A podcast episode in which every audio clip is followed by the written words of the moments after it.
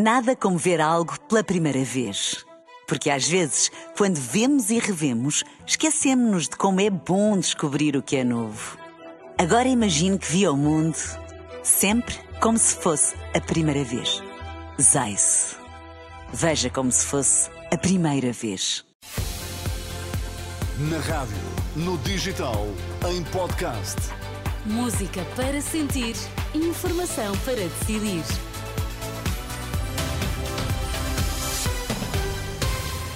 Vamos saber quais as notícias que estão a marcar a atualidade. Começamos pelos títulos em destaque nesta edição da UMA. Boa noite. Interrogatório aos três detidos por suspeita de corrupção na Madeira começam a ser ouvidos na manhã desta quarta-feira.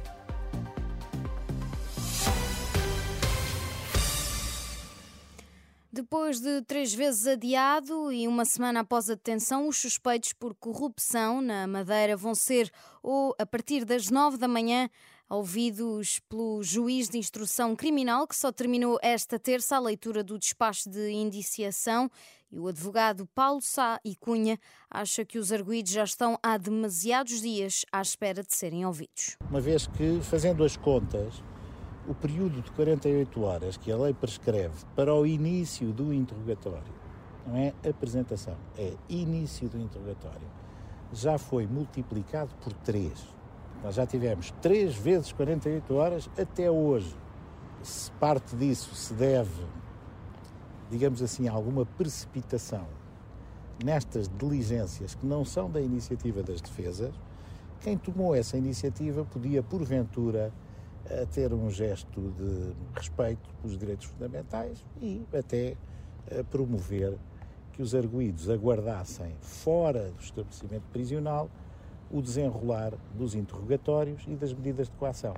Tenho a certeza que ninguém ia fugir e ninguém se ia subtrair à ação da Justiça. Paulo Sá e Cunha, advogado do autarca do Funchal.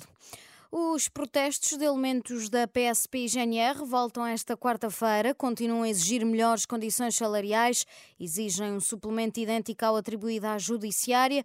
O protesto desta quarta-feira está marcado para as 5 e meia da tarde, no Largo 1 de Dezembro, no Porto. Os elementos da GNR e da PSP estão há mais de três semanas a protestar. A Segurança Social garante que vai fazer o pagamento devido às creches privadas no âmbito do programa Creche Feliz no mês que vem e com retroativos a janeiro do ano passado. É a resposta do Estado depois da Presidente da Associação de Creches e Pequenos Estabelecimentos de Ensino Particular ter denunciado que mais de 6 mil crianças poderiam estar em risco de perder o direito de beneficiar da creche gratuita nestas instituições. Cativação de verbas é esta a explicação do presidente da Liga de Bombeiros Portugueses para a falta de pagamentos ao regimento da ajuda em Lisboa. Uma situação que, segundo António Nunes, vai ser difícil de resolver. O que houve foi dívidas ao mercado e, naturalmente, que quem tinha dívidas exerceu o seu direito junto das entidades competentes e houve cativações de algumas verbas que estavam disponíveis para poder fazer os pagamentos. Portanto, é uma situação um bocadinho complexa, não é fácil de resolver, são os seus sócios, é a Assembleia Geral e a direção que têm que encontrar os caminhos. António Nunes, em declarações aos jornalistas depois de uma reunião com o Ministro da Administração Interna, os bombeiros da ajuda não recebem salários desde novembro. Nada como ver algo pela primeira vez.